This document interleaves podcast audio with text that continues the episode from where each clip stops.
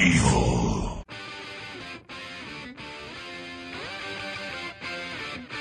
Bem-vindos ao J-Wave, o podcast de cultura pop, nerd e japonesa. Aqui é o Cal e a abertura de Resident Evil 1 deu uma bela noção do que seria live action na série. É, aqui é o Mavi e hoje falaremos sobre estudantes de medicina ou maus residentes. Nossa, cara. Au.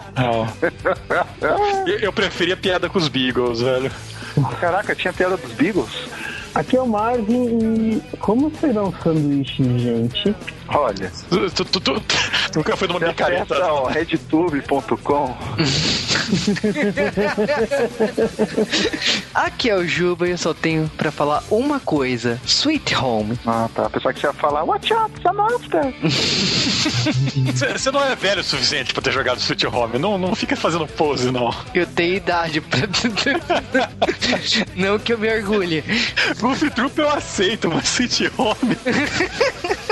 Sejam bem-vindos a mais um J-Wave especial de Mês das Bruxas. Fora do Mês das Bruxas, tudo bem, podem tacar pedras pra mim, mas infelizmente o podcast saiu atrasado, então a gente vai fazer um especial de Resident Evil no Mês das Bruxas em novembro. Ô, Juba, é mês da Gucci, você vai que- ser queimado na fogueira, na verdade. Ah, mas são zumbis, né? Tem que ser queimados na fogueira. Não, cara, você nunca viu o zumbi pegando fogo, é uma desgraça. Mas falando sério, falar de zumbi com o Cal é um caso complicado. Então, eu odeio zumbis. Eles também te odeiam, cara, te garanto isso. É por isso que você tem que matar ele. Eu acredito que eles possam ter sido boas pessoas quando vivos, mas não. Mas Ah, sei lá, cara, tem umas zumbis ali que, ó. só que não. Isso, isso é errado em tantos níveis. Olha, Inclusive tem um, tem um romance, né? Estilo crepúsculo de zumbi agora. Bom, Não, não, não, não, não, não, não, não, não, não. Vamos falar de Resident Evil, que é um jogo bom, que é, pelo menos começou bem. co- como assim que é um jogo? Só tem jogo, não tem mais nada na.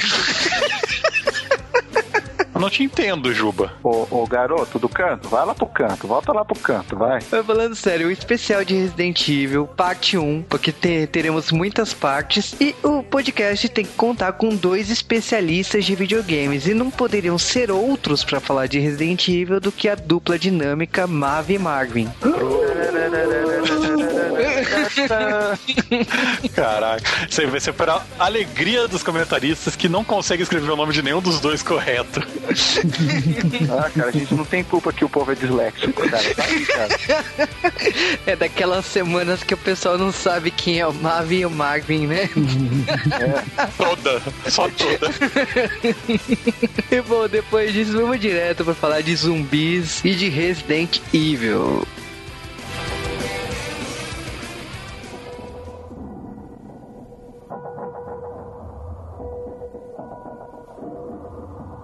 E antes de falarmos de Resident Evil ou Biohazard, se você for um chato, nós precisamos mandar vocês mandarem e-mails para nós aqui no jwavecast.jwave.com.br, mensagens no Twitter em arroba jwavecast, ou larga a mão de ser preguiçoso, aproveita que você está no Facebook o dia inteiro e dá uma curtida na gente, fale na nossa fanpage do Facebook, ou simplesmente entre no nosso site www.jwave.com.br e comente lá no post. Exatamente, faça sua parte lá no site do Joe E bom, voltando aqui, antes de falar de Resident Evil, temos que falar de quem está por trás de Resident Evil. A Umbrella Corporation? Ah, como adivinhou? Só que não. A gente tem que falar da Capcom e um dos caras que é o responsável, o grande criador de Resident Evil, que é o Shinji Mikami. não só o grande criador de Resident Evil, como uma das pessoas que definiu o gênero de survival horror japonês. Uma pessoa que é responsável pelo que a Capcom é hoje, exatamente. Porque ela mandou todo o resto embora. É, ou teve desavenças, ou não sei o que, mas eu acho que assim, é o grande responsável pelo lucro da Capcom hoje, por causa que tudo que ele fez e tudo que ele ajudou, diretamente ou indiretamente, são as grandes franquias que a Capcom usa até hoje. Isso é uma coisa considerável, assim, tipo, ele tá. Ele é uma segunda etapa da Capcom que vai muito além de Mega Man e Street Fighter. Apesar de ser formado em economia, ele entrou na Capcom depois de fazer alguns jogos freelance pra Game Boy logo no comecinho. Ele acabou falando, ah, por que não não trabalhar com eles, né? Acabou ajudando em jogos como Uma Cilada para Roger Rabbit, que é um jogo que o Juba gosta, mas ninguém mais liga para esse jogo. Ah, cara, tipo assim,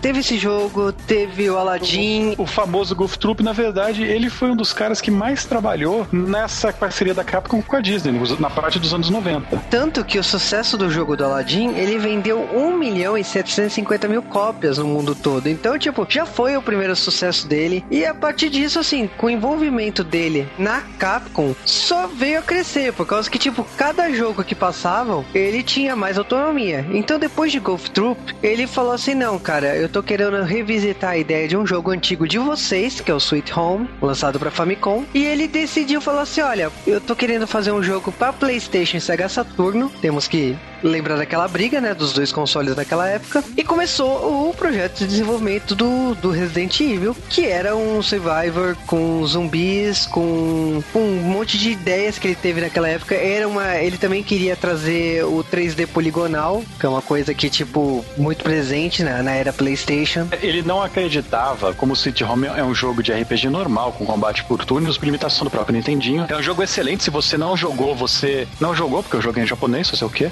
Não, não tem o que fazer. Mas, como ele trabalhou no jogo do Pateta, o Goof Troop, ele achou que não, a gente não pode fazer um RPG que seja travado, tem que dar o controle pro jogador. Então, por isso que o Resident Evil, ele é diferente. Ele não é como se fosse um RPG normal, ele é um action, né? Um estilo mais action, com essa ideia do survival horror do Sweet Home, né? Ele pegou tudo isso que ele tinha aprendido nesses jogos, só que eles tinham, obviamente, a Capcom já tinha perdido a licença do filme, ninguém mais lembrava, não tinha por que fazer um remake. Então, aproveitaram e vamos criar um jogo jogo novo. É, também pra que criar, né? De um filme que ninguém conhece e tal, era beleza, né? Eu, eu quero te lembrar que o jogo do, do Warriors saiu em 2000 e tanto, viu? E o filme de 70 em nada. É, mas não, a gente tá falando de um caso japonês, assim, focado no mundo inteiro, eu não, não vejo sentido. Eu acho que era muito melhor criar uma franquia como eles fizeram do que essa coisa de tipo, ah, vamos pegar um filme japonês antigo e fazer um. Não, cara, se é pro mundo inteiro, não, não faz sentido para mim. O que acontece é que realmente eles lançaram e tudo mais. Mas uma coisa aqui que é importante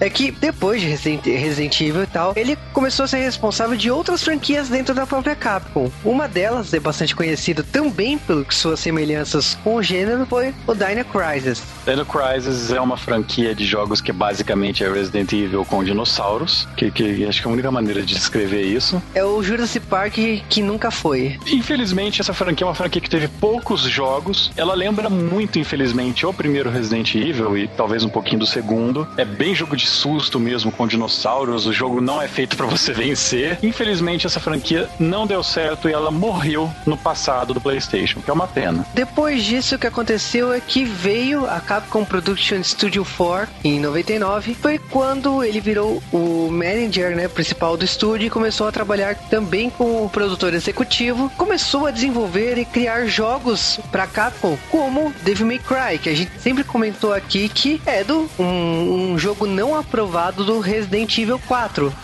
que acabou virando Devil May Cry. Mas não dei spoiler que isso é pra parte 2. Exatamente. E, bom, depois disso, ele começou a trabalhar na produção de Code Verônica, que vai, vai ser falado aqui no podcast. Ele começou a trabalhar também com jogos e pro processo de desenvolvimento de remakes de seus jogos pro GameCube, né? Num projeto com a Nintendo que diretamente acabou se tornando Capcom 5, que é um projeto de cinco jogos, a, a criação de cinco jogos pro GameCube. Vale aqui frisar entre parênteses que o GameCube no Japão era o videogame mais vendido e ganhava de PlayStation 2. Então essa parceria com a Capcom era muito importante para ambas as companhias, porque primeiro que ia vender muito bem no Japão e segundo que poderia aumentar o mercado do GameCube nos outros países. Não foi o que aconteceu. Por outro lado, essa parceria da Capcom com a Nintendo nos portáteis deu muito certo e a ponto da Nintendo dar franquias da própria Nintendo para Capcom cuidar. E a gente tem aí alguns Zeldas excelentes feitos por ele e algumas outras franquias. Umas deram mais certo que as outras, né? É, o, essa parceria com a Nintendo e Capcom foi foi de 2002 até 2004. A gente conhece, né, os cinco jogos que formam o Capcom 5, que é o Resident Evil 4, PN03, Beautiful Joy, Killer 7 e Dead Phoenix. O Killer 7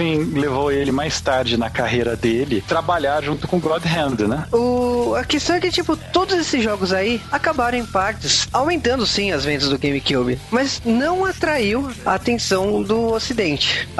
Mas não por culpa dos jogos, por culpa do videogame. O videogame não foi bem aceito pelos jogadores na época. Acabou tanto que a, a, a franquia Resident Evil 4 perdeu a exclusividade da Nintendo, gerou toda uma briga entre a Nintendo e a Capcom, que a gente conhece, inclusive com a exclusão do Mega Man no Smash Bros. Hoje a gente viu que tudo voltou ao normal e Mega Man está de volta, vai participar pela primeira vez em Smash Bros. do Wii U. Eu acho que essa briga foi tão feia que quando o Resident Evil 4 finalmente foi portado pro Wii, os caras fizeram um trabalho absurdo para pedir desculpa pra Nintendo nesse porte. Sim, e eu acho que, tipo assim, depois disso, o Mikami, assim, ele colaborou em muitos projetos. Ele colaborou em Onimusha, ele colaborou em Phoenix Wright e outros jogos, né? O Vanquish, o God Hand, o último jogo dele, The Evil Ethan. Então, assim, ele começou a participar de vários jogos diretamente e diretamente pra Capcom. E, como o Cal já falou, ele é uma das poucas pessoas que não brigou com a Capcom. Ainda, ainda há tempo.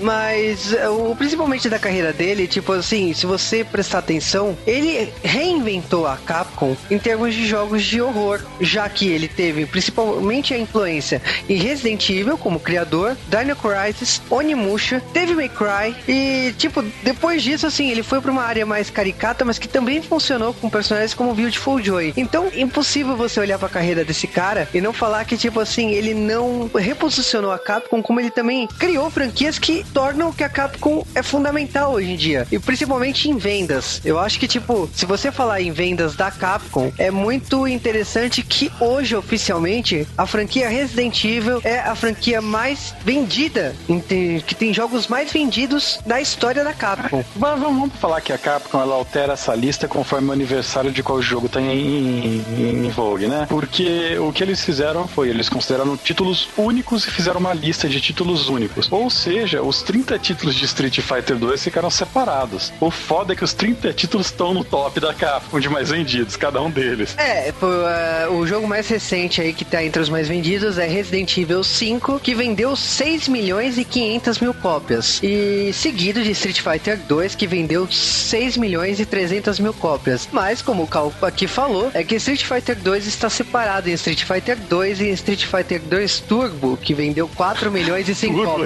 Remix, é, Super Street Fighter 2. Na verdade, o Street Fighter 2, como a gente já disse, é o jogo, se você considerar todas as versões dele, é o jogo mais vendido da Capcom e ponto, né? É, sim. É, é, vamos, vamos com. Já que é aniversário de Resident Evil, então vamos Parabéns. deixar. Já que a Capcom está comemorando a Resident Evil, então vamos deixar a versão dela que Resident Evil 5 é o jogo mais vendido da Capcom.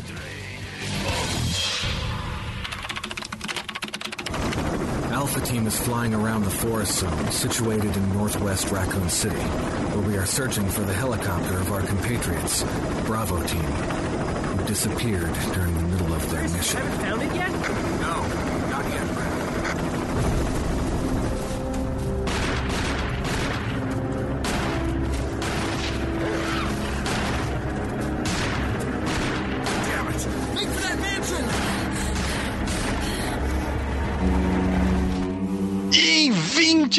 De março de 96, metade dos nossos ouvintes ainda não tinham nascido, e nem na semana seguinte, em 30 de março de 96, porque esses foram os dias que serão Resident Evil, aliás, Biohazard no Japão, ou Biohazard, né? E Resident Evil nos Estados Unidos. Uma série de jogos da Capcom que veio de lugar nenhum. Pra mim veio da revista Gamers, cara. Eu. Revista Gamers, apre- Gamers apresenta. Porra, com aquela voz falando Resident Evil. Tinha que ser brasileiro, né, cara? Nível. Cara, a revista Gamers pra mim é Final Fantasy VII, cara. Nossa, velho. Mas a gente tá falando de um jogo que começou, né, com o Biohazard lá no Japão, mas que, tipo, o principal aqui, a proposta dele, né, de Survival Horror, que é, veio com a ideia de um videogame que era o PlayStation, com um renderizamento, tipo, era um jogo que exigia um pouco mais do console, né? E a proposta do, do jogo, tipo, era totalmente diferente de tudo que já tinha si- sido visto desde então. Por mais que uma das origens do, do jogo do Resident Evil seja Sweet Home, que é baseado. Alone in the Dark! Alone in the Dark! Desculpa, eu tô com Alone in the. Dark, cara, porque o Resident Evil é Alone in the Dark com esteroide, sabe? É, não dá pra deixar de falar do Alone in the Dark, que por acaso é uma série de jogos de horror que existe nos primórdios do computador, uma das primeiras séries a ter uma tecnologia 3D de bunda. O tempo que você podia se machucasse com os polígonos pontiagudos. Exato. E o protagonista corria que nem o Tom Cruise, sabe? Mas essa série é uma série bastante influente na história dos jogos. Ela influenciou basicamente todo esse começo de história do 3D, esse jeito de se movimentar que você tem. E uma das grandes gambiarras que é que naquela época ninguém sabia como fazer a câmera ficar livre no seu personagem e isso ficar funcional. Então, para economizar espaço, para economizar processamento, eles só faziam metade do cenário, metade dos mapas e colocavam a câmera em lugares fixos. Então você tinha sempre a impressão que estava tudo muito bonito. E é por isso que você acha que Final Fantasy VII é 3D. E não é? Como assim, cara? O Marco tá, tá chorando agora, né, Marco? Como assim na TV? Eu pensava que aqueles bitmaps que eram colocados no cenário eram 3D, poxa. É, assim. Deus, cara. Eu, eu só consegui enxergar as bolotas e os canicinhos da Tifa, cara. Mas, é isso, só que é um jogo bem depois ainda.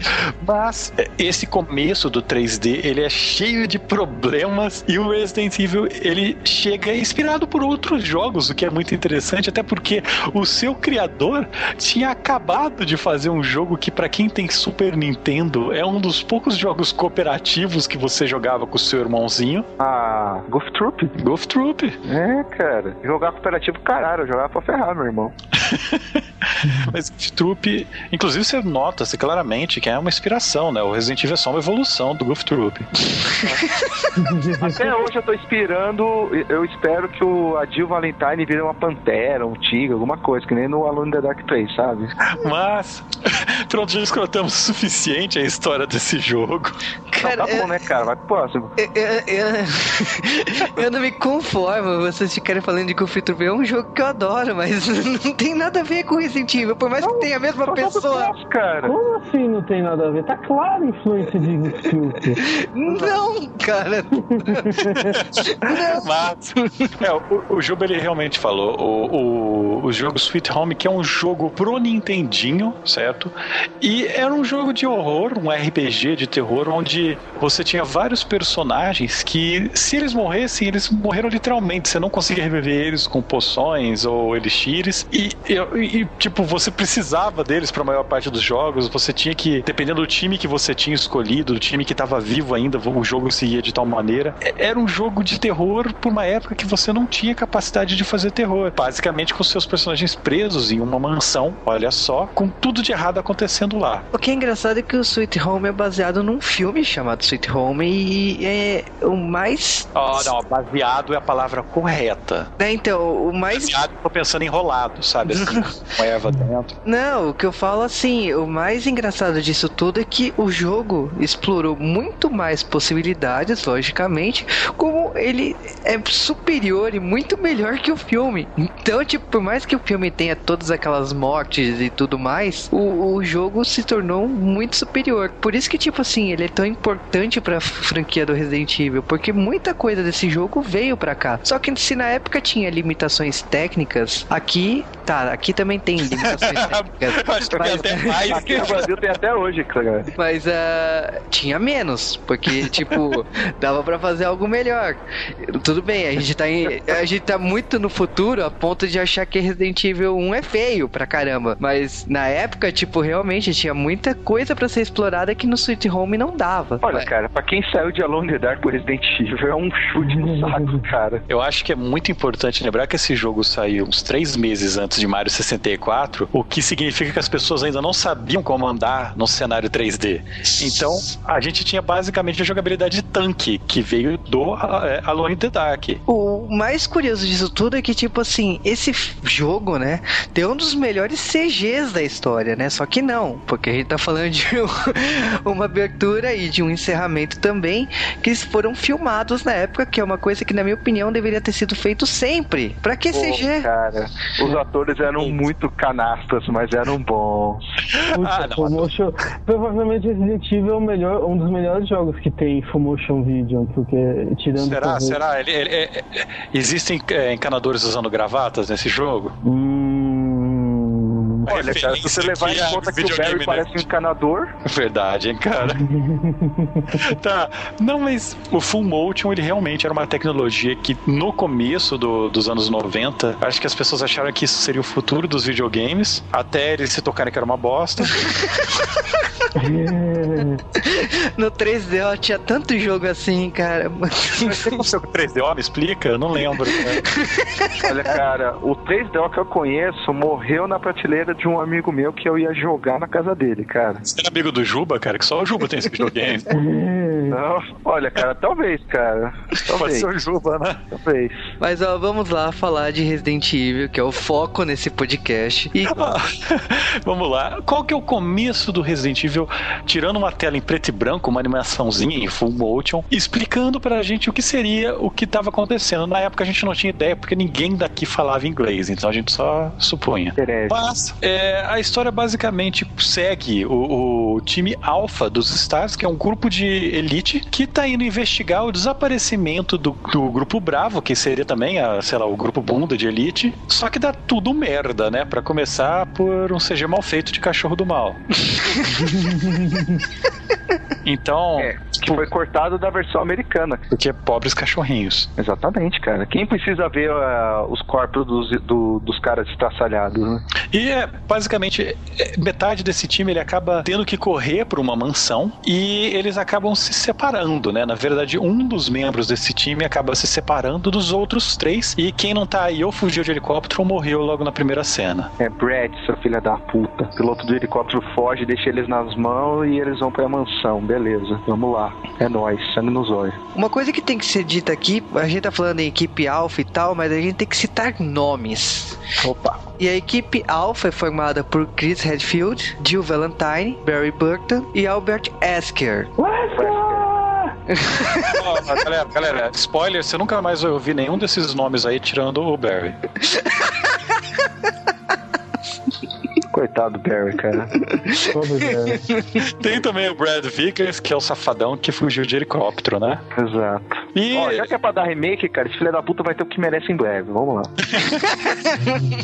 É, e o time Bravo, basicamente, o único personagem relevante que aparece aí que não morre é a Rebecca Chambers. É, e tem um outro cara que tá vivo, mas ele morre também, então foda-se. Foda-se, ninguém lembra deles, cara. Ele Ah, morre o- por uma cobra gigante, cara. Oh my god, it's a snake, a poisonous monster. É o Joseph, cara, o Joseph que morre. Cara, a dublagem desse jogo é genial. Por que, que mais jogos não são dublados dessa maneira? Eu, esse jogo me lembra muito aquele filme do Trolls 2, sabe? Não, não é tão ruim assim, cara. Oh my A, Di- a Jill ouve um tiro no começo e fala: Ah, talvez é o Chris, sabe? Aquela pausa dramática. Aí vai o Wesker e toda a sua sapiência. Talvez seja ele, pode ir. Mas olha, a gente tá começando o jogo aqui depois que o senhor piloto do helicóptero fugiu, foi embora e deixou a equipe ao Deus dará. E você tem a opção de começar com o Chris ou com a Jill. Não, isso é genial, cara, por causa que bota o jogador em dois tipos de gameplay diferentes: hard e easy. A Jill, como é uma mulher, tem que pegar leve com ela, né, cara? Tá bom, pode me matar depois, pode me bater tudo mais. E o Chris, que é o hard. Qual a diferença essencial dos outros? Não é que ele é mulher e ela é. Ele é mulher, ó, para. ele é homem e ela é mulher. Beleza. Não, não é isso, seu, seu- seus, seus tarados. É a questão que ela começa com armas e ele começa com uma faca guinso. Mais do que isso, ele começa sozinho e ela começa com o Barry. Ele mata um zumbi, velho. Você não pode falar que isso não ajuda. Watch out, it's a monster! I'll handle this. é. Pou, pou, pou! Pô, cara, e, e, o Barry é um cara vesgo, né, cara? Que o cara tá com uma Colt Python e leva três tiros é. pra matar o bicho, né, cara? É, é que ele é um especialista em armas pesadas, mas aquilo era leve. É. Mas eu acho que, assim, uma das coisas que, por mais que seja questão de ser fácil e difícil, dá também a perspectiva e a intenção de você ter dois jogos totalmente diferentes. Porque por ser dois personagens diferentes, tem falas diferentes, tem histórias diferentes. Então, acho que é isso que dá um plus a mais ao Resident Evil, que desde o primeiro, essa coisa de tipo, tem, tem duas histórias, tem dois jogos aí, não é só é, um tem jogo. Vingado, né, cara? E o jogo começa com você basicamente assim, você tem que se virar, você não sabe aonde você tá, você acabou de cair numa casa misteriosa e você tem que começar a investigar. Só que de repente, cada coisa que tá acontecendo ali, cada barulho, cada porta com aquelas telas de loading com a maçaneta e tudo mais, te dão um suspense. O que que realmente está acontecendo ali? ali. Exato. E os cachorros que são o primeiro cagaço que você leva durante o jogo. Só que, tipo assim, não é surpresa para ninguém, pelo menos para mim, né? Quando eu joguei pela primeira vez esse jogo, que se tratava de um jogo de zumbis, então eu sabia o que estava acontecendo ali. É, até porque em três minutos jogando você encontra um zumbi. Até porque. Olha, eu achei um cara trailers... simpático. Se não, você não, não. discriminou ele como zumbi, aí é problema seu. Mas ele não tinha metade do rosto. Olha, tem muita mulher hoje em dia que não tem depois de fazer plástica, viu, cara? Mas, galera, não. Pra, pra nós somos daquela época, esse jogo. Puta, a gente é de uma época onde tinha um programa de televisão que falavam de videogame. Começa aí, né? A gente Já é... não tinha trailer pra assistir, porque não existia YouTube naquela época. É, não existe. A gente via esses trailers na televisão. A gente viu isso daí, sei lá, em jornal falando que era um jogo violento, sabe? Até hoje a gente vê. Sim. Então, a primeira vez que eu vi esse trailer foi assistindo um programa de videogame num, num canal que existe até hoje, mas não faz mais nada. Vai lá, cara, entrega a idade. Não. mas, é, então todo mundo já tinha visto essa cena, todo mundo sabia que o jogo era assim. E essa era uma época que foi logo que o, o PlayStation chegou no Brasil e junto com o Nintendo 64, nessa época a gente ainda não sabia quem ia ganhar a briga dessa geração dos videogames. Então era meio esquisito. Acredite ou não, teve gente até que achou que o Saturno ia ganhar. Ah, cara, ninguém ganhou. Eu perdi muito dinheiro. Mas. ninguém não sabia que ia ganhar, tanto que eu tive um 3DO, né, cara? Nossa. É, mas você sempre foi confuso com videogame. tu ganhou, Juba. Tu ganhou um tapinha nas costas, sabe? Parabéns. É. Mas é, a, a, história desse jogo, a, é, ela segue dois personagens, duas visões diferentes do que tá acontecendo por pontos iniciais iniciais diferentes e tal. É, eles eventualmente vão se encontrar em alguns pontos do jogo, mas o interessante da história e da série é, Resident Evil, pelo menos nos primeiros jogos, infelizmente isso acabou sendo abandonado no, nos jogos posteriores. Nesse primeiro jogo você tem vários sinais diferentes dependendo do quão incompetente você é para deixar os seus amigos não mortos e para destruir casas. Exato. Então você pode conseguir desde um final bonito, não, porque o final bonito também é triste, ou um final escrotíssimo. Ou se você é a Nintendo, você pode contar que quando você morre é um final também, né? Mas vamos ao resumo da história, cara. se Ganon te mata, você, você tem um final diferente, é isso? Isso, isso. Ah, tá. Por que, que isso é só pra um jogo, pros outros não? Mas tudo bem. É, o pessoal da, da da, da equipe da, da polícia, né, de forças especiais, os STARS, né, nome bonito, eles vão pegar e averiguar a, casos de assassinato que estavam acontecendo nas mediações da floresta de Raccoon City. Nisso eles chegam lá na mansão e descobrem que existe experimentos feitos por uma corporação chamada Umbrella Corps. Essa corporação, ela sai do controle, as, os experimentos deles, e dá no que dá. Zumbis matando todo, todo mundo lá dentro da casa, o pessoal vai averiguar isso, e dentro dessa equipe dos Stars tinha um traidor, que era um dos caras que trabalhava para a Umbrella, o Albert Wesker. No final, ele tenta matar toda a equipe que, restante do, dos Stars, libertando e recuperando uma amostra do T-Vírus, e daí nisso surge o grande chefão da saga, que é o Tyrant, que é morto pelos sobreviventes e que fogem no helicóptero. É, no meio do caminho você acha a Rebeca, que é um dos personagens que Sobreviveu, né? sobreviveu do, do primeiro time, do time Bravo, que na verdade é o único personagem que sai vivo de lá e que eventualmente na série vai ter alguma importância, só que a gente vai ignorar. Tadinho. Não, não é canônico pra gente, é isso? É, não conta, não, não aconteceu ainda, no futuro. O Ah. passado é no futuro, quero deixar isso claro. A Mas- única coisa que ela serve é tocar Moonlight sonora, cara. Oh, let me play again. Uau! Cara, como por, dublagem, muito obrigado, jogo. Você. Mas olha, o, Cuphead. o- os, os finais dos jogos praticamente são quem você salvou. E é por isso que dá um final diferente. Mas o, o que é importante aqui é que desde o começo, o Wesker é, é- é- ele já morre no primeiro jogo. E tipo assim, você acha que ele acabou por aí? Não, cara. Porque o Wesker é um filho da mãe até hoje. Mas isso É, né, cara? É, mas é, é- tem, tem toda uma partezinha de traição, dessa explicação é, do Wesker usando o Barry pra te sacanear se você estiver é, jogando com a Jill. Mas, galera, isso é interessante também que esse jogo ele tem um visual diferente do que a gente conhece como visual canônico, os personagens, porque eles foram ridiculamente baseados nos atores do live action, que são bizarros, eles parecem saídos de um filme de surf dos anos 80, que, que, que era aquele. B, né? Mas o interessante é que esse jogo ele mal saiu no ano seguinte, já saiu uma segunda versão dele, porque a Capcom meio que lançou ele um pouco mais rápido do que deveria, né? Ah, como sempre, né, cara? A Capcom brincando de Capcom, né? Sempre. Mas. Sabe que você fazer um jogo 80% completo e você falar pros caras, não, tá uma bosta, refaz. Ah, mas ela fez o Resident Evil Turbo, cara. quer, dizer, é, quer dizer, ela fez o, com o Director's Cut. Aliás, e esse jogo aí, ele tem uma quantidade enorme de remakes, ele foi refeito e lançado em praticamente todas as plataformas, inclusive celular, se você mora no Brasil e teve um Zibo. Mentira, esse jogo não saiu pra Zibo. Mas, é, e até no próprio DS teve uma versão desse jogo que é interessante. Eu não posso falar muito mais do que isso, porque era só interessante mesmo. Cara, mas é engraçado que, por exemplo, pra versão do PlayStation 1, teve duas versões de Director's Cut, que foi a segunda exatamente por causa da chegada do controle DualShock. Então, tipo, é, eu joguei as duas versões exatamente só pela sensação a, da época que todo mundo jogava Star Fox e queria a mesma coisa no PlayStation 1, né? Então, de, de sentir o controle vibrar. E não pensei besteira. Mas a, por causa disso, assim, o Resident Evil foi relançado exatamente pra galera sentir os zumbis, né? No controle, né? Literalmente. Pois é, cara, eu também.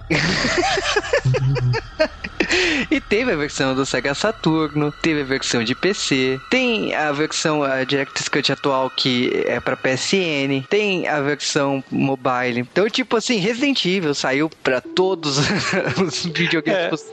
É. O grande lance do Resident Evil é que o primeiro jogo da série, ele tem até um, um pouco diferente do que a série acabou seguindo, porque ele basicamente ele era um jogo de terror, aquela música extremamente desconfortável, tocando toda hora. Ele tinha um monte de glitches que davam medo do caralho, por exemplo, um filho da puta de um programador programou a porta com a textura invertida, então parecia que ela abria pra dentro. É, então um monte de pequenos detalhes que foram se acumulando, um monte de cena de cagaço, o fato dos controles serem horríveis e dificultar você fugir de ambientes fechados. Então, tudo isso fez com que esse jogo realmente fosse um jogo de terror, terror. Não, cara, que assim, na época era bom os comandos, cara, não tinha nada. Pra... Não, na época Hoje em sim, mas dia- hoje Hoje em dia, É, é, é o que eu disse, é, mas eu, eu falei isso. O- os controles de jogo 3D só foram pensar em como fazer isso direito quando saiu o- o Mario três meses depois. Foi logo no começo dessa geração, sabe? Todo mundo começou, ninguém sabia o que fazer, tava todo mundo ten- explorando, né? É, mas eu acho que assim, independente disso, o Resident Evil 1, ele tem uma coisa bastante importante aqui que foi o remake, que é uma coisa que, tipo, todo mundo pede que a Capcom tomasse vergonha na cara e fizesse o grande remake do segundo também. Que eu- E eles não fizeram.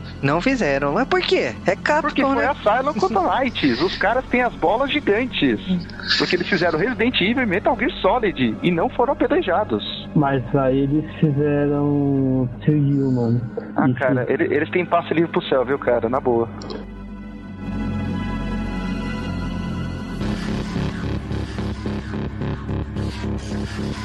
E agora é aquele momento para falar de jogos que não foram lançados. Resident Evil ele fez tanto sucesso, mas tanto sucesso assim que ele saiu que imediatamente a Capcom queria lançar uma sequência baseada no próprio jogo. E esse jogo não é o Resident Evil 2 que vocês conhecem. Exatamente. A gente tá começando a falar aqui de Resident Evil 1.5. É o Resident Evil 2, mas que não foi lançado mesmo estando quase 80% concluído. O jogo estava sendo desenvolvido para PlayStation e Sega Saturn. Apenas há um mês do lançamento oficial do jogo, em 97, a Capcom decidiu que não, a gente não vai lançar isso, pode começar a fazer de novo. Mas o que tem de tanto diferença no Resident Evil 1.5? Começando por seus protagonistas. Por mais que tenha o Leon S. Kennedy, temos a Elsa Walker, que é uma motociclista lá de Recon City. Ela foi substituída pela Claire, pelo que vocês já sacaram. O que tem de diferente justamente é que a Elsa não tem conexão nenhuma com o Chris Redfield. Ela é uma pessoa perdida. Tipo, ela, é, ela é uma das sobreviventes que encontra o Leon. E lógico, tem várias mudanças. Tem a delegacia, por exemplo, que tem um visual totalmente mais fiel à, à ideia de delegacia. No,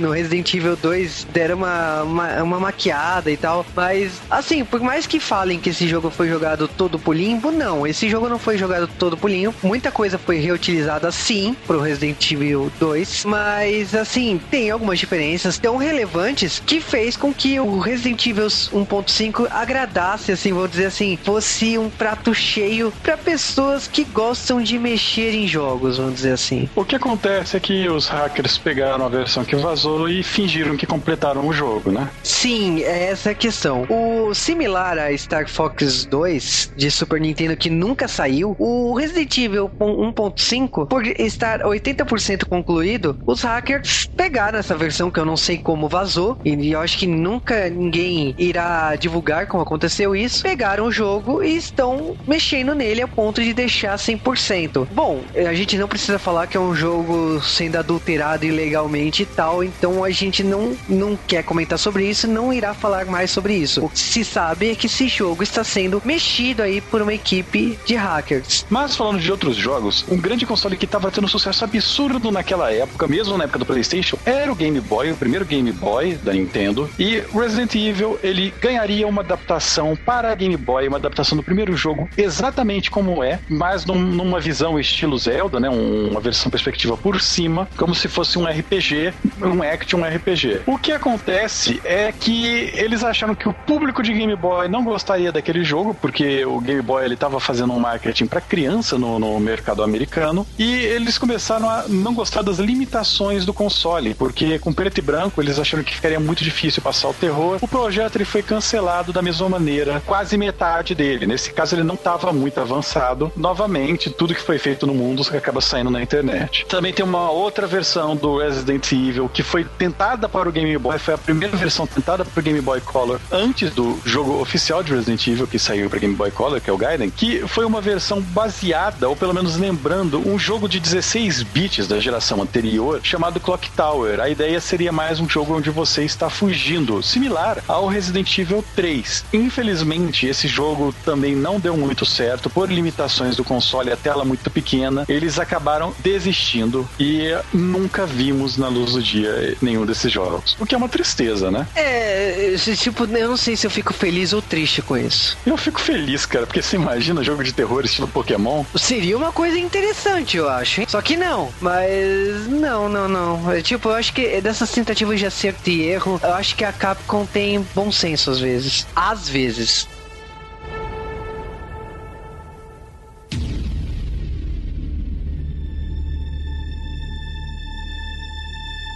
E no dia 21 de janeiro de 1998, ou no dia 29 de janeiro de 1998, depende do continente que você se encontra, era lançado Resident Evil 2, ou Biohazard 2, que é um jogo muito importante na história do PlayStation, né? Por causa que Resident Evil 2 mostrou para que veio. Se Resident Evil 1 você não tinha sido chamado a atenção, agora você não tem só uma mansão, você tem uma cidade. E dois discos?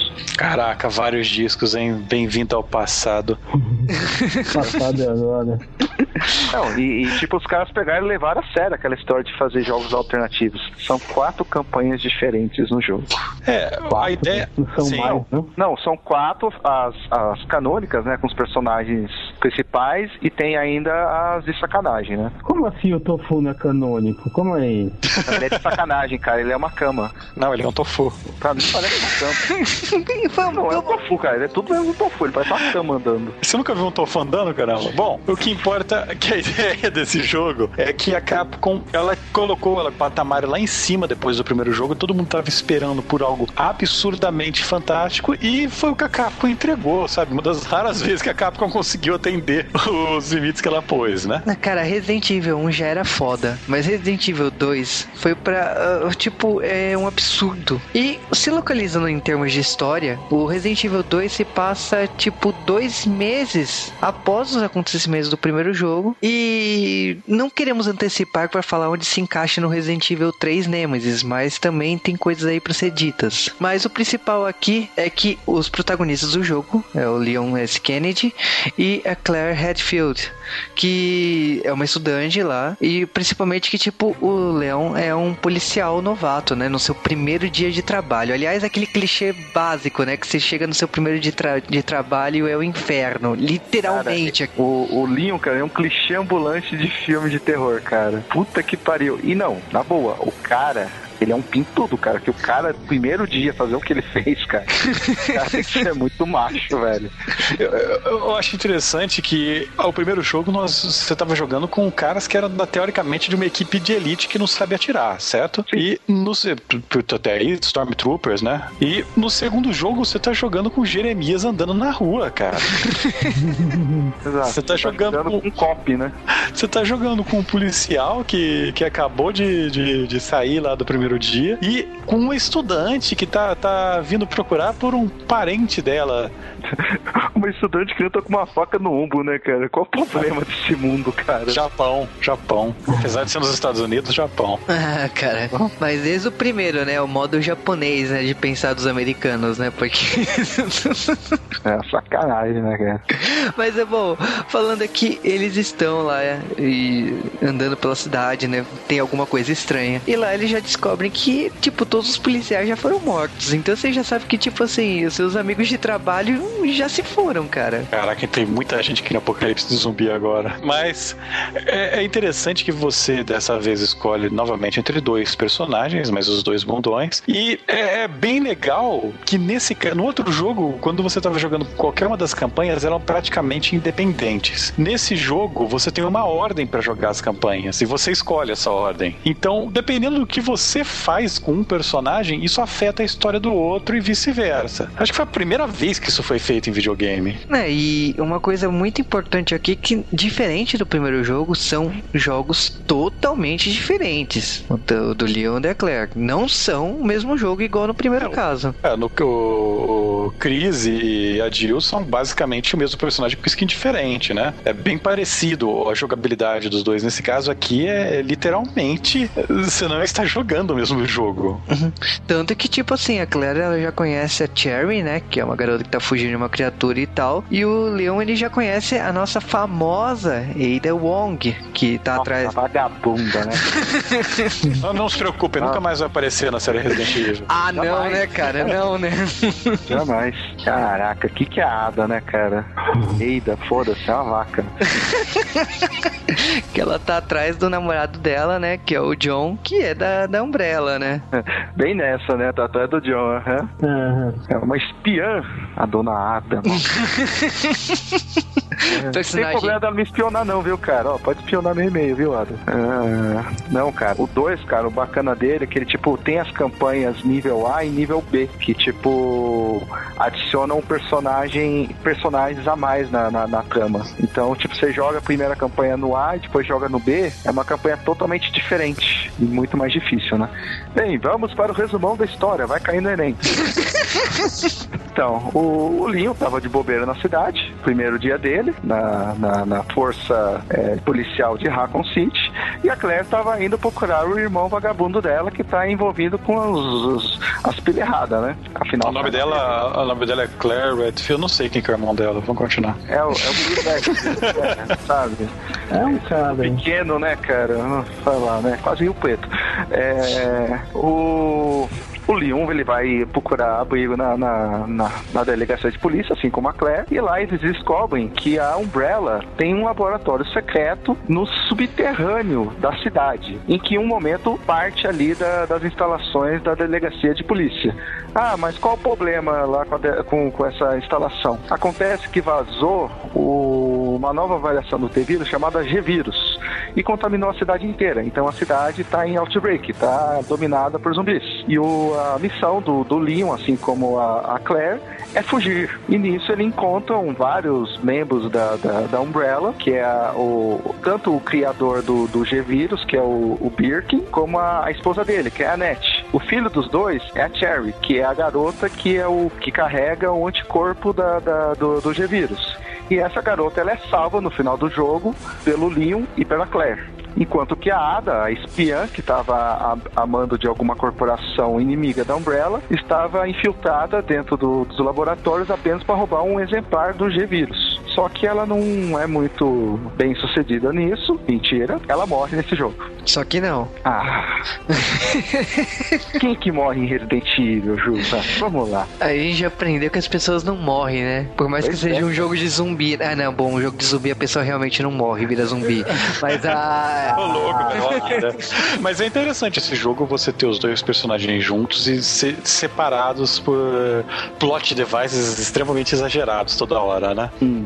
Não, mas eu acho que assim, no primeiro caso, você tinha uma mansão e isso te deu um desafio considerável. Aqui, você tem uma cidade e, tipo assim, é, a dificuldade vai subindo. Então, é, no momento que você tem uma vastidão que tem uma cidade, se complica muito de você querer se, é, se manter vivo. Eu, e o principal aqui é o complexo da trama. Tipo, eu acho que sim, no primeiro tem as investigações e tudo mais, mas é aqui que você começa a entender o que é realmente a Umbrella. É uma da Rihanna. É um guarda-chuva? Nossa. Nossa, realmente as piadas estão boas, né? Começou na abertura, né, cara? Para variar com o primeiro Resident Evil, esse Resident Evil também saiu em praticamente todas as plataformas. Então, se você, você não vai ter muita dificuldade de encontrar esse jogo se você for um feliz possuidor de um PlayStation 1. Puta, tem até pra Game.com, cara. Quem tem Game.com? Por que Game.com existiu? Só. Saiu pra Windows, saiu pra Dreamcast, ele tá na PSN e ele saiu para Nintendo 64 usando aquele acessório que a gente já citou que adiciona mais memória no seu 64. Aliás, a grande coisa é que ele é o, provavelmente o único jogo que tem CG dentro do 64, porque né, todo cartucho tem pouco espaço para CG. Então na época todo mundo, ó, oh, tem CG, nós conseguimos fazer CG também. Só Vamos... precisa de um cartucho gigantesco. Vamos fazer o seguinte, galera.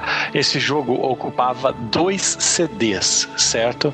Como você quer aqui enfiar dois CDs num cartucho de 64, não importa a mágica que você fizer, sabe? Mas tá Mas, tudo não. bem. Esse jogo também teve um remake poucos anos depois do seu lançamento lançamento para o GameCube, onde ele ganhou gráficos novos e mais polígonos, ou seja, ele ficou menos feio, mas não chega a ser o tipo de remake que a gente estava esperando dele ser lançado. Ah, porque todo mundo estava esperando um mesmo trabalho, né, que foi feito com o primeiro, né, mas não foi bem isso, né. O, o curioso aqui é que, tipo, para variar no PlayStation 1, ganhou uma versão com DualShock, né, porque realmente todas as pessoas precisam de controles que vibram com zumbis. Poucos meses depois do jogo sair, então foi uma puta sacanagem mesmo. Ah, mas porque a galera gosta, cara. E, lógico, saiu pra Dreamcast pra o Caos zoar, que foi um dos seis jogos do Dreamcast. Oito. Com esse remake foi oito, né? O remake, oito.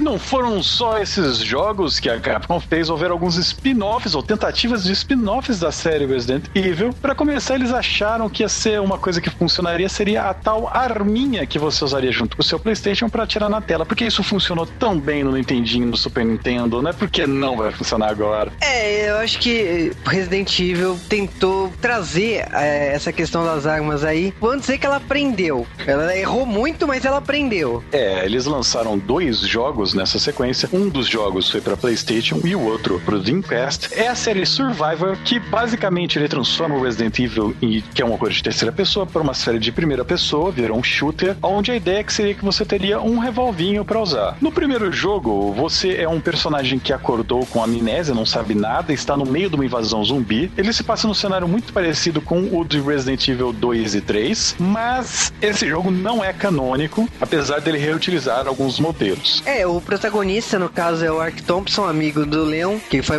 foi mandado para ele a China para investigar sobre a Umbrella. Ele acaba nessa investigação nessa ilha e tal. O jogo foi lançado para PlayStation, né? E no caso, um, ele não é muito bom, sendo bem franco. Mas a Capcom não desiste nunca e eles resolveram lançar uma segunda versão desse jogo baseado no Code Veronica. Basicamente, eles falaram: vamos pegar o Code Veronica quase inteiro, vamos modificar umas coisas só e vamos transformar ele num jogo de tiro com pistolinha. É, nesse, nesse caso aqui, eles, eles tiveram a participação da Namco e desenvolveram o Resident Evil Survivor 2 Code Veronica, que traz, nesse caso, o que tem, o que tem de diferente do Code Veronica é que agora tem dois jogadores. Tem a Claire Redfield com o Steve Burnside. Nesse caso, assim, por ser um jogo de tiro, sim, vocês já imaginaram corretamente, o jogo é multiplayer. Por isso que temos um segundo personagem. É, e esse jogo aqui é igual ao Mario 2, ou, ou Link's Awakening, né? É tudo um sonho. É tudo um sonho. É, no caso, o jogo foi desenvolvido para pegar o mercado de fliperamas, usou a placa do Dreamcast e tudo mais, né, a Naomi, mas era para pegar aquele mercado de House of the Dead, Time Crisis, que é um mercado considerável em fliperamas, mas que no nosso caso, no ocidente, não faz muita diferença. E no caso, o jogo não foi bem. Mas por falta de decidir, já em meio à parceria Nintendo-Capcom, eles falaram por que não lançar um jogo para o Game Boy? E o negócio é, jogo do Game Boy, já tinham tentado fazer antes, não deu certo,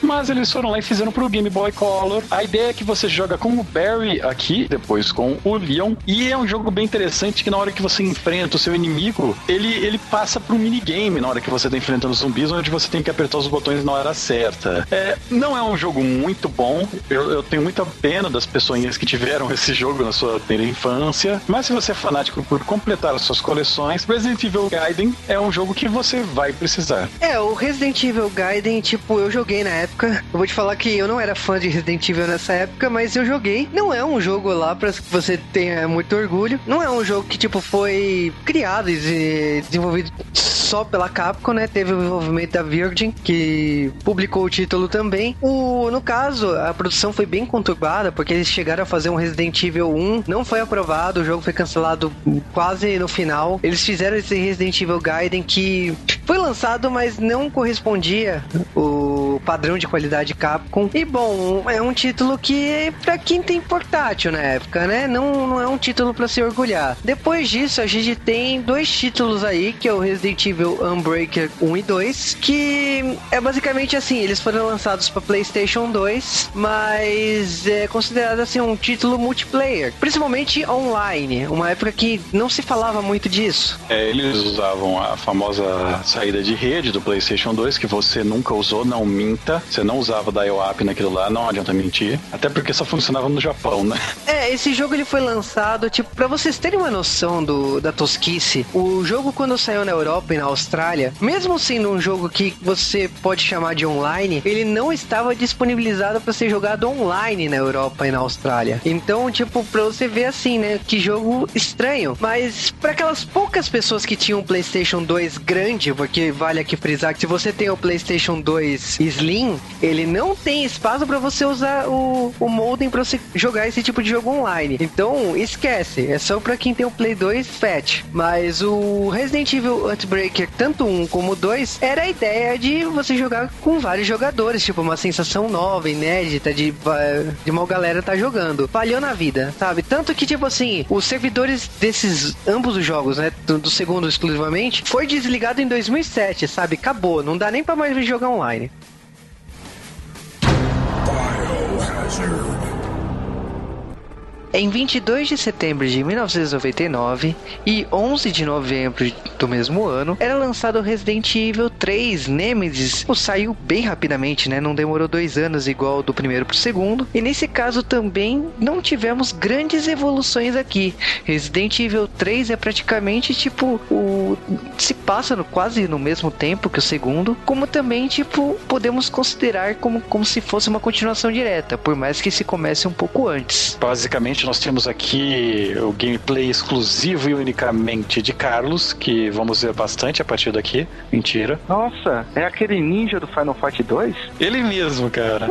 Não, mas a história aqui, basicamente, ao mesmo tempo em que está acontecendo então Resident Evil 2, nós temos a Jill que está perdida na vida, não sabe o que está fazendo, e ela resolve andar por Raccoon City, porque é seguro. ela tá fugindo da pica entrando, cara, literalmente.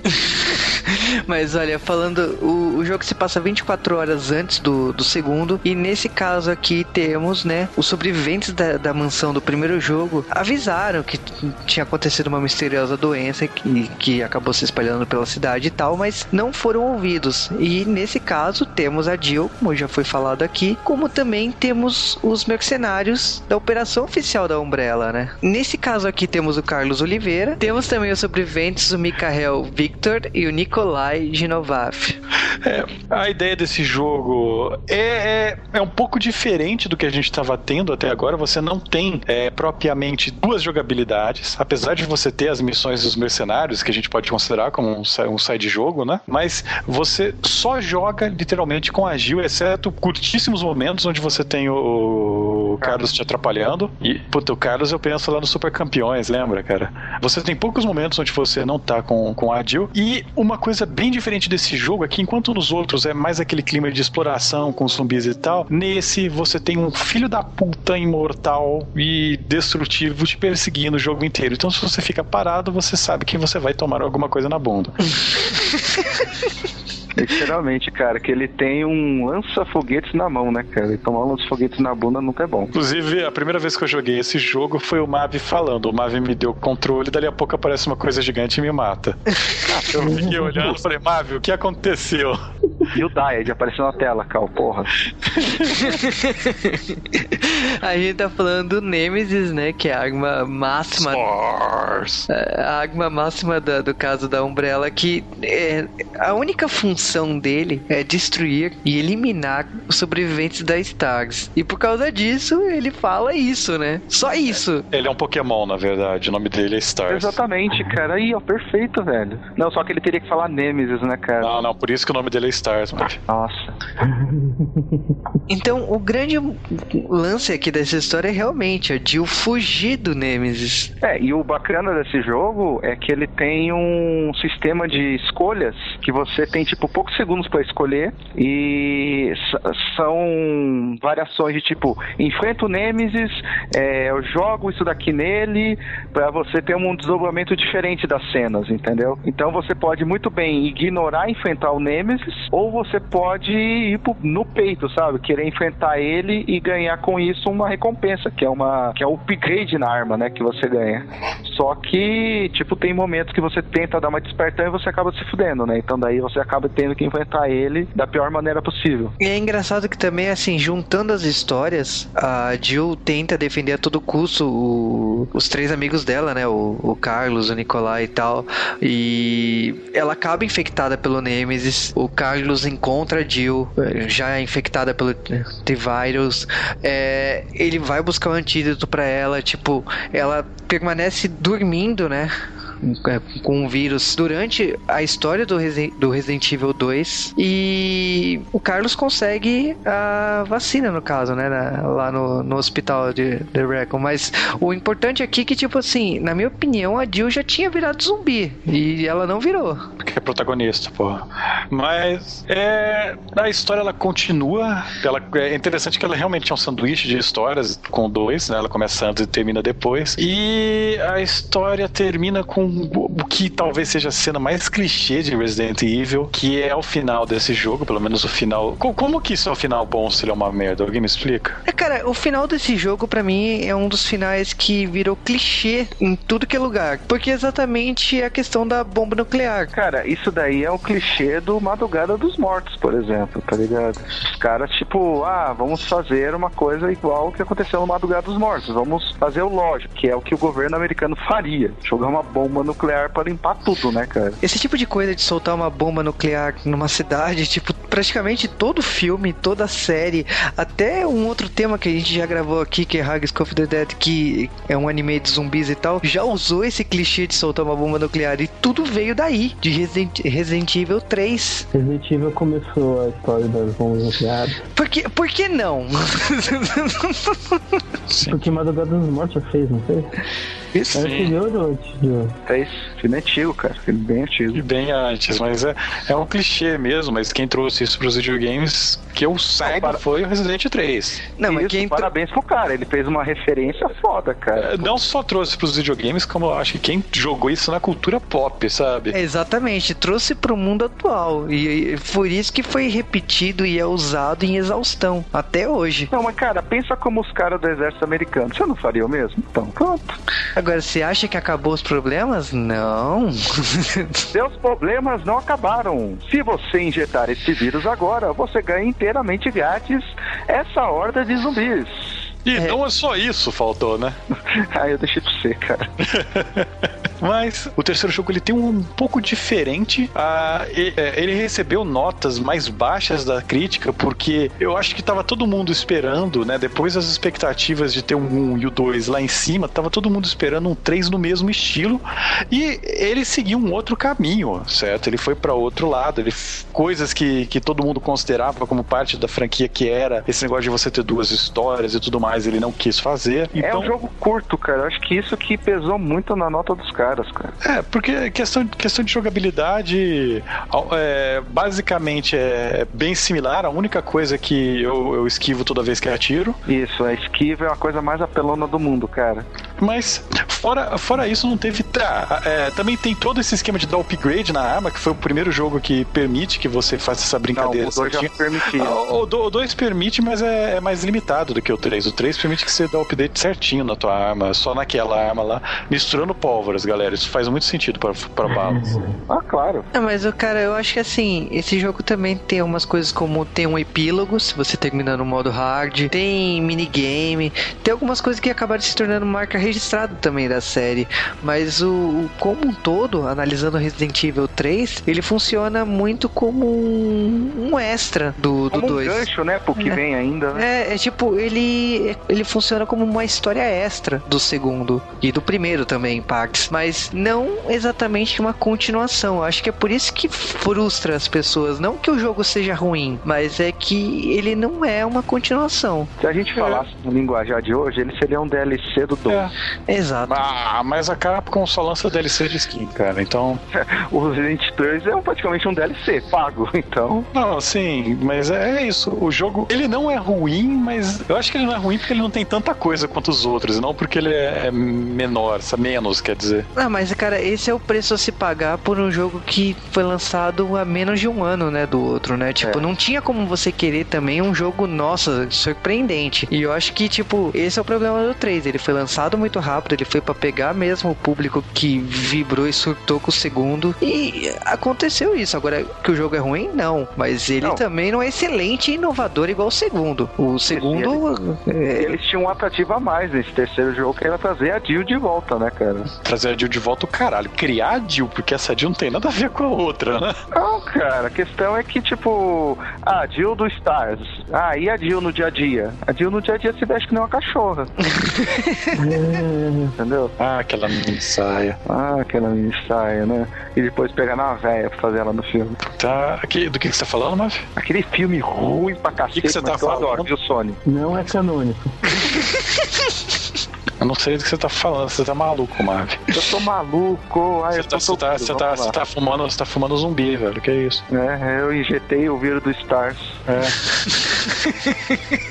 Esse jogo também saiu para as outras plataformas que esse jogo que os outros jogos saíram, mas não é parte dessas. É, saiu para Windows, saiu para Dreamcast para fazer conta dos outros oito jogos. É, e ele também teve uma versão polentuchada no GameCube que foi a mesma coisa. Eles foram lá, deram uma maquiada no jogo, melhoraram um pouco os gráficos, aumentaram os polígonos e falaram que era um jogo novo, sendo que basicamente era só um revamp, né? Cara, tomar na bunda, né, Capcom? Porque mais uma vez, todo mundo esperando o Resident Evil Remake, eles me fazem isso, cara. Tipo, é muita cara de pau, né? Porque, é, tipo assim, todos os jogos saíram como, ah, na mesma época. A versão do GameCube saiu quatro anos depois, cara. E, tipo, quatro anos no mundo dos videogames é muita coisa. Não, naquela época não tinha internet, então quatro anos ainda não era tanta coisa. Nossa, a passagem do tempo é de acordo com a internet, né? Nossa, Sim, sim. Um meme de uma semana atrás ninguém lembra hoje. pois é, né? Você sabe o que a raposa diz? Eu não sei. Ai, meu Deus do céu. Puta que pariu. Eu sei o que a Magali fala, cara.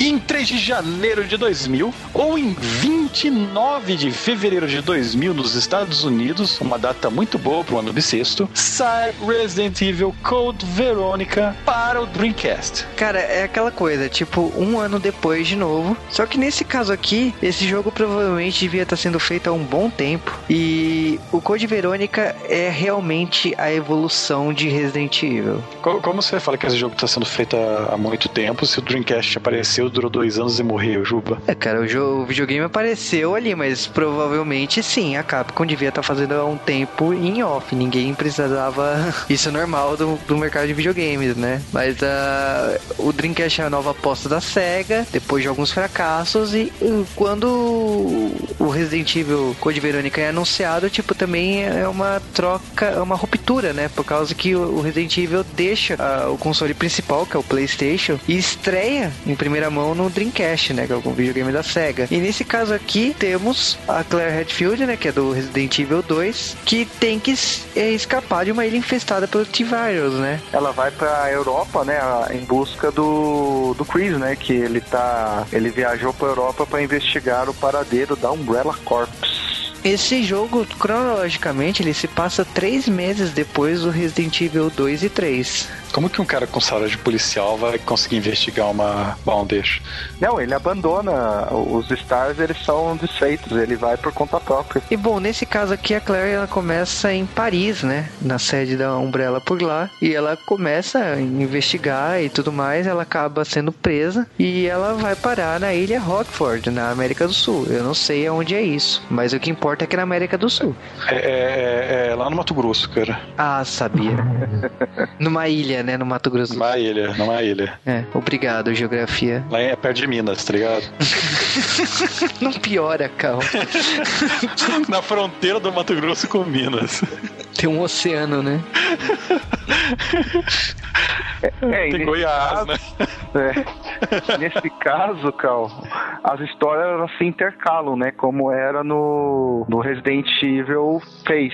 Tipo, só que agora com bastante tempo de jogo entre a, a Claire e o Chris. Que o Chris ele tá em outro lugar do mundo, ele tá na Europa, e a, e a Claire no começo ela tá na, na América do Sul. Depois eles convergem e tudo isso para descobrir o paradeiro da, da Umbrella e, consequentemente, descobrir a origem dela. E descobrir que a origem do T-Vírus, na verdade, é o, o vírus Code Verônica. Eu acho que esse jogo, é, pri- principalmente assim, ele responde muito o que é a Umbrella. Isso, isso é bom demais, cara. Porque tem toda a história da família, né, da, do fundador e, tipo, eu acho que é muito importante essa história de, de como surgiu o vírus. Eles contam que essa família, ela investia no, no na pesquisa de um vírus, na verdade era para curar uma doença da, da filha dele, se não me engano, ela se chamava Alexia. Essa filha dele tinha uma doença incurável e ela foi posta em criogênese. E o cara, ele descobriu o, o, o vírus mais puro, a forma mais pura do, do vírus, que é o Code Verônica, e que ficou alojado na menina. E o T-vírus foi uma variação disso. Tanto que no final do jogo, o laboratório da Umbrella, o original, onde o cara desenvolveu o T-vírus, ele fica na Antártida e o layout da casa, da mansão do, do cara, do criador da Umbrella, é o mesmo layout do, da mansão do Resident Evil 1. Só que a diferença é que lá você encontra a Verônica, certo? Que é a, que é a transformação da Alex em tipo um Tyrant. E ela é o chefe mais, assim, é, difícil de toda a série do Resident Evil. E também você descobre que o Wesker ele estava atrás desse mesmo vírus. Sim, o Wesker lá do primeiro que morreu. Ele minutos antes de ser morto no primeiro jogo ele injetou o corpo dele com uma amostra de ter vírus e virou um super soldado. E ele vira a partir de então o inimigo declarado número um do Chris. É engraçado que também o, o Chris ele chega na história por causa de um e-mail do Leon, né, dizendo que a Claire estava procurando ele. Então tipo tipo, uh, esse jogo é importante que ele vai juntando as histórias e vai levando a costurar a trama também, respondendo, né, o que, o que aconteceu com cada personagem, por mais que ele não apareça. Esse jogo foi originalmente lançado para Dreamcast e deve ter sido muito legal para quem comprou o Dreamcast nas duas semanas entre a Sega lançar o Dreamcast e a Sony anunciar o PlayStation 2, sabe? Quando você achou que tava no topo do mundo. Isso. Um ano depois a Sony lança pro PlayStation PlayStation 2 e mais dois anos depois disso, de novo a Nintendo vai lá, pega um jogo e faz um remake pro GameCube, um remake naquelas, né? Novamente, vamos dar uma maquiada no jogo, vamos dar uma embelezada e não sei o que. Então, eu acho que ficou isso. Os Resident Evil, basicamente, a versão mais bonita de todos está no GameCube, dessa primeira leva. E esse jogo ele veio a ser lançado depois pro PlayStation 3 e pro Xbox, na Live e na PSN, como foi a maioria dos outros jogos. Ah, então, a, vers a versão do, do PS2, eu não vou saber agora do GameCube, mas ela é uma versão que é, chama Code Veronica X. Ela tinha uma coisa no final que era muito maneiro, que é você jogar o jogo em primeira pessoa, depois que você zerava o jogo Que faz mais sentido com esses controles do jogo, né? Jogar em primeira pessoa do que em terceira. Por incrível que pareça, os controles ficam melhor em primeira pessoa. Sim, porque são controles de primeira pessoa que a série tem, né? Você é, dar headshot toda hora. Que é interessante. E, infelizmente, depois disso daí, a série Resident Evil, ela deu um slowdown terrível na série principal. Ela ficou um bom tempo sem lançar nenhum jogo, triste. É, eu acho engraçado aqui que por mais que seja o jogo que tem uma evolução gráfica considerável, tipo, Code Verônica tem alguns méritos. Ele é o primeiro que utiliza gráficos totalmente 3D. Ele tem a cena de animação, acho que em relação a tudo que já tinha sido feito, era o que tinha mais sido bem cuidado, até porque a plataforma se dava ao luxo de ter isso. Também era o, o jogo que tinha tanto Chris como a Claire, então trazia dois personagens que a galera gostava. Tinha. Os personagens, pelo menos, é, demonstravam sentimentos e expressões, uma coisa que também não existia nos outros. Uma evolução na trilha sonora devido ao console também. E no caso a história, né? Que nesse caso aqui costura tudo que já tinha sido feito. Então, se tinha algumas pontas soltas, é nesse jogo aqui que tudo começa a fazer sentido. Vale aqui lembrar que, tipo, muitas coisas também são respondidas no Resident Evil The Umbrella Chronicles, que foi lançado pro Wii e depois foi lançado pro PlayStation 3, e que também tem a função de costurar as tramas respondendo algumas perguntas. O, o jogo também e acaba sendo citado também no jogo seguinte, Resident Evil The Dark Side Chronicles, também lançado pro Wii e depois lançado para PlayStation 3, que também tem quase a mesma função do Umbrella Chronicles, né, que é, é um jogo de trilho, de, de tiro e que passa em várias fases do Resident Evil, vários momentos da história de Resident Evil, respondendo algumas perguntas, passando por esse caso aqui também, do Code Verônica. E muito bom. Bom, e é isso. Essa foi a nossa primeira parte de Resident Evil, da nossa série de podcasts. E aí a Capcom vai dar um certo hiato na sua produção de jogos. Então nós vamos fazer você sentir isso na pele demorando para lançar a segunda parte. Mas não fiquem reclamando não, porque Resident Evil volta assim. Eu acho que por mais que a galera olhe feio pros episódios mais recentes de Resident Evil, tem muitas novidades, muitas mudanças, algumas birras da própria Capcom em relação à franquia. Então, tipo, Resident Evil tem suas evoluções e tem seus erros daqui para frente. É, lá não muda é aquele corte de cabelo do Linho, né, cara?